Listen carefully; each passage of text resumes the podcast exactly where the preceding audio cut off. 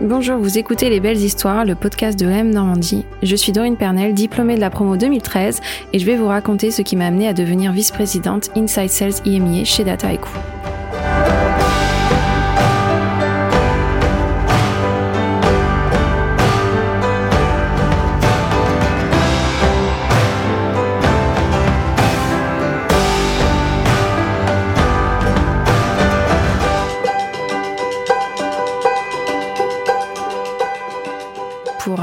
bilingue en anglais, il m'a fallu partir à l'étranger.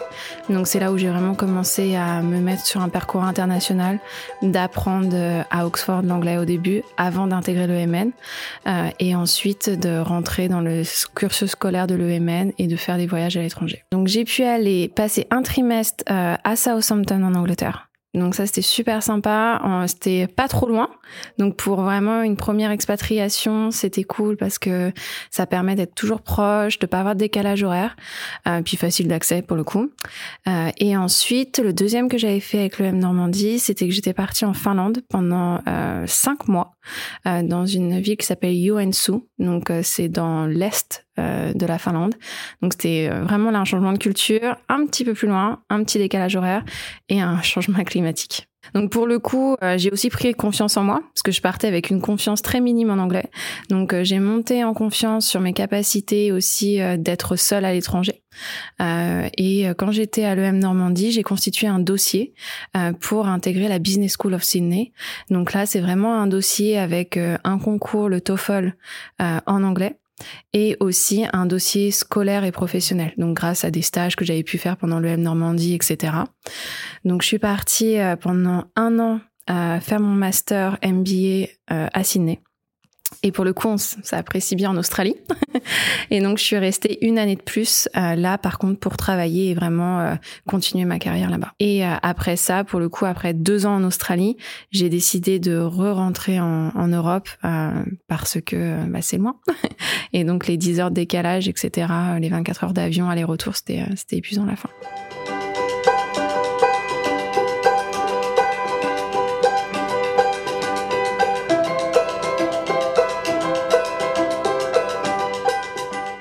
Ses armes dans la tech.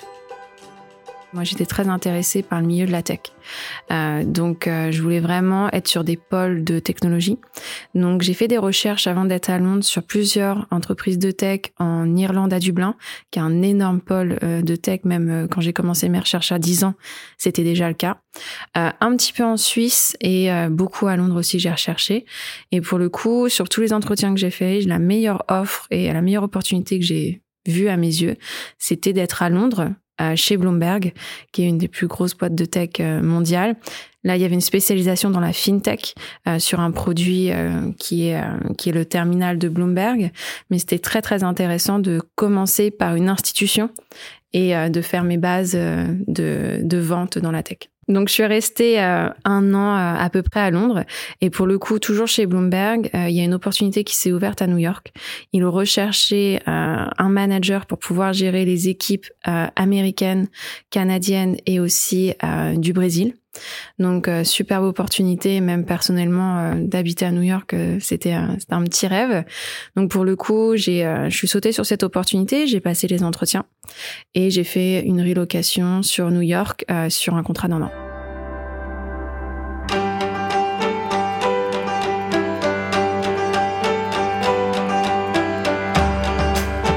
Se faire débaucher par Facebook.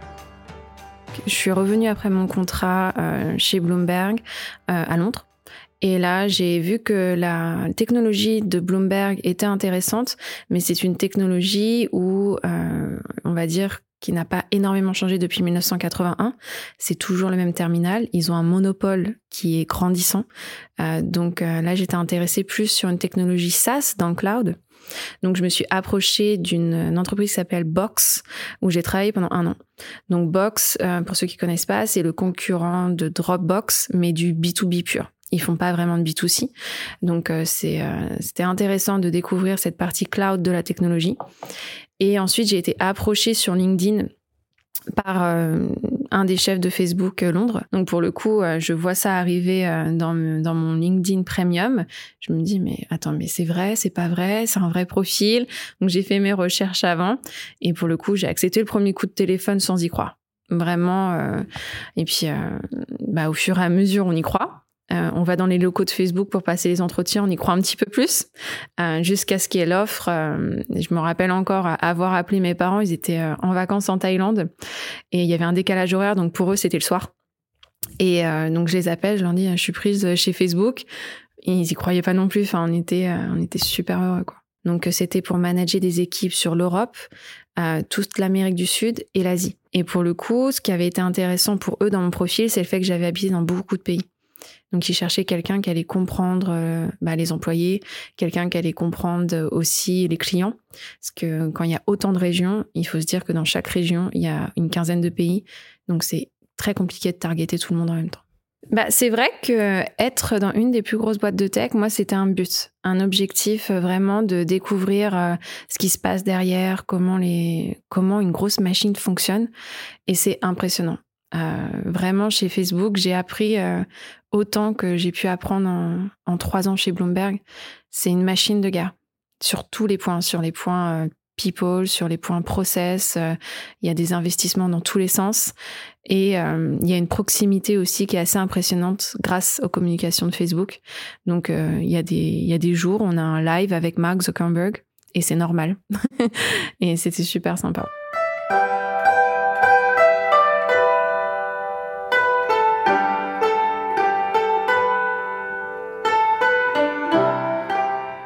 La place des femmes dans la tech. Euh, donc dans la tech et surtout dans, en sales, il y a un ratio homme-femme qui est très très écarté. Il y a très peu de femmes. Euh, donc euh, c'est en train de changer et ça on en est très heureuse. Et pour le coup, ça reste une minorité. Euh, donc c'est quelque chose au quotidien que voilà cette diversité, je la pousse dans les entretiens. Bien sûr, si dans les entretiens c'est un homme qui est meilleur, on prendra on prendra l'homme, il n'y a pas de souci. Mais on essaye de prôner et aussi de faire cette communication que ce genre de rôle est atteignable pour les femmes, que c'est possible. Il n'y a pas que Sherry Sandberg qui peut être CEO de Facebook, non, il y en a d'autres.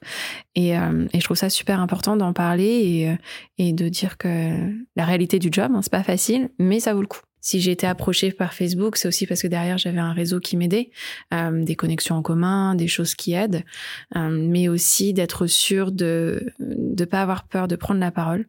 Euh, ça, ça a été quelque chose euh, qui a changé ma carrière quand je suis passée de Bloomberg à Box, d'être sûr de, dire ce qu'on vaut.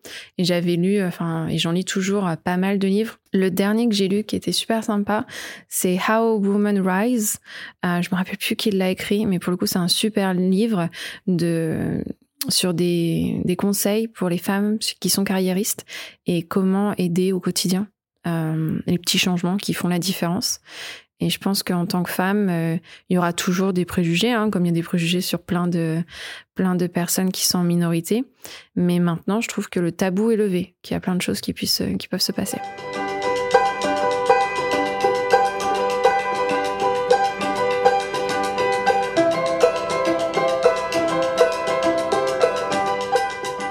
combattre les clichés euh, la tech, ça fait peur parce que c'est un peu geeky. Euh, on se dit, oh, faut avoir des connaissances. Euh, non, les entreprises vous forment il faut déjà, euh, comme je dis souvent en entretien, être coachable, c'est-à-dire d'avoir l'envie d'apprendre, d'avoir l'envie d'écouter, euh, d'avoir des mentors autour de soi qui nous aident. Un autre conseil qui est très important, c'est de garder en tête ses objectifs. Mais il faut avoir des objectifs un petit peu tous les jours. Il faut pas se dire à la fin de l'année, j'aimerais closer euh, tant de millions sur mes deals c'est toutes les semaines, c'est tous les jours, d'avoir des cadences, d'avoir un rythme. et surtout que la tech, c'est un milieu qui avant pouvait paraître très très masculin. Ça change. Euh, j'ai de plus en plus de femmes dans les équipes et aussi c'est un milieu qui qui devient aussi euh, à la portée de tous. Il y a de plus en plus de boîtes de tech. On est en France, il y a une French tech qui est impressionnante. Donc je pense que ça devient de plus en plus euh, facile d'y entrer.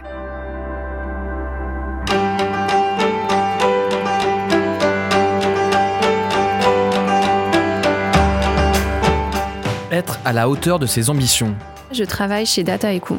Donc Data Echo, pour le faire très simple, c'est une entreprise euh, qui va mettre euh, d'une manière simple sur une plateforme toute la gestion de data. Donc du cleaning de la data, de l'organisation de la data, de la visualisation de la data.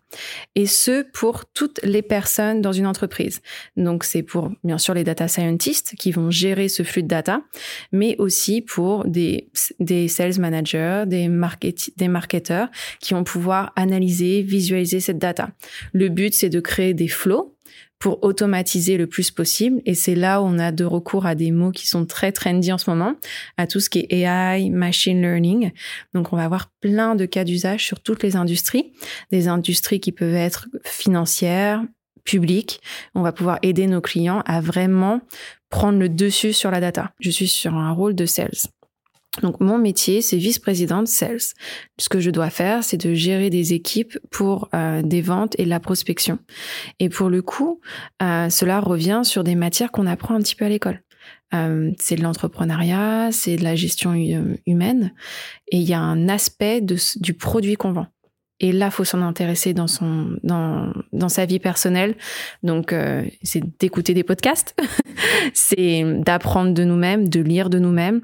Il y a de plus en plus, euh, bien sûr, de cursus qui se mettent en place pour avoir un aspect innovation technologique, data science. Ça, c'est sûr, et je sais que le MN le propose aussi. Mais il faut être curieux.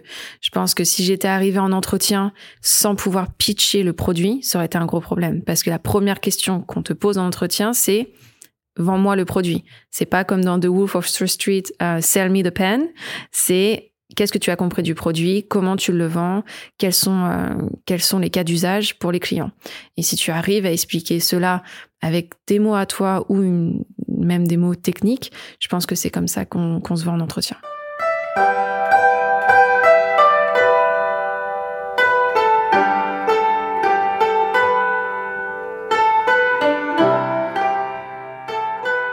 Savoir prendre son temps. De pas se mettre trop la pression d'arriver à, un certain job title, salaire à un certain âge. Ça, je l'entends de plus en plus dans les équipes de euh, Dorine, euh, j'ai 28 ans, euh, je ne suis pas encore manager et je ne gagne pas je ne sais pas combien d'argent.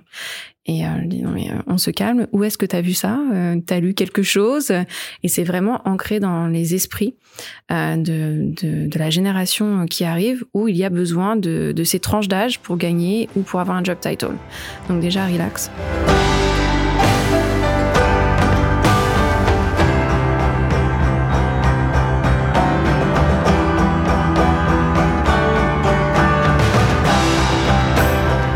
Merci d'avoir écouté mon parcours. J'espère qu'il vous a inspiré. À bientôt.